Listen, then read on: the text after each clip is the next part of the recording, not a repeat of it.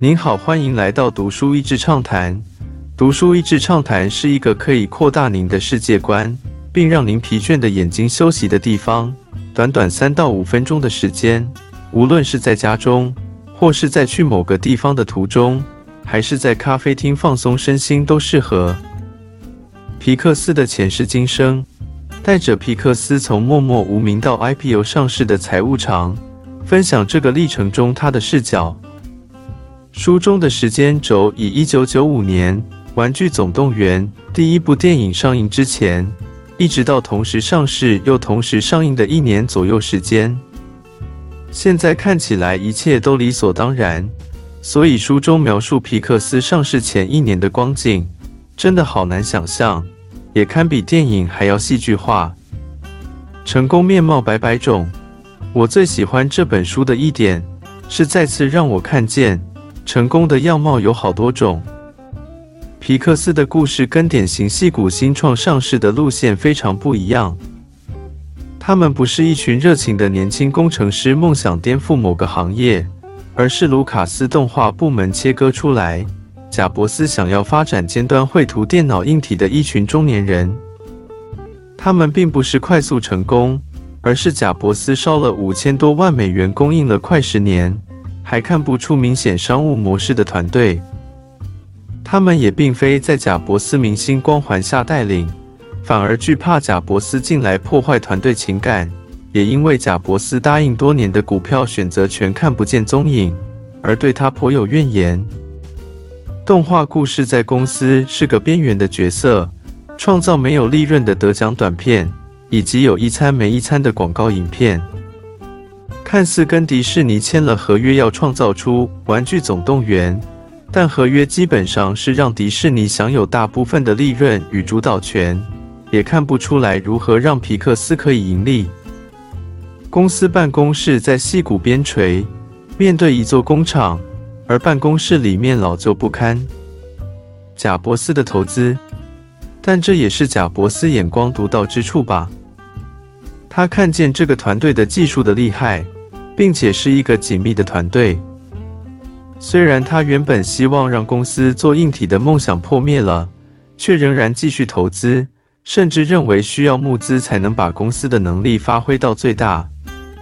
而被他请来当财务长的作者，就是肩负这个责任，要带着一个亏损多年而且没有商务模式的公司上市，这要多大的冒险啊！作者纯粹只是被贾伯斯的个人魅力吸引。好奇的前往这个遥远破旧办公室去看看，没想到进入观赏时看了一小段《玩具总动员》的动画，他好像穿越到另一个时空中，完全沉浸在电影中小男孩的房间里。直到短暂的影片结束，他才猛然回到现实世界中。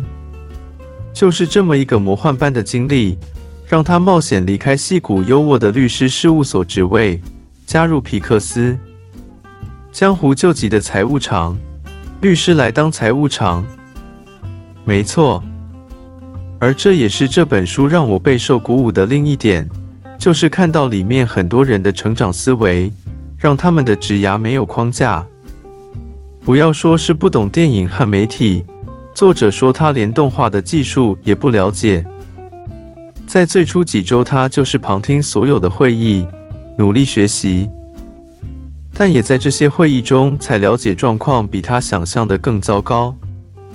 法律出身的他在细读了跟迪士尼的合约后，才意识到那是一个让皮克斯非常受限的合约。在看到公司糟糕的一面、劳资双方的张力、无底洞的我财务报表以及不平等条约的限制，然后老板一直要他想出上市计划。这时候，作者发生一个严重的车祸，让脚骨碎裂。这么屋漏偏逢连夜雨的打击，竟然让他反而豁出去，置于死地而后生。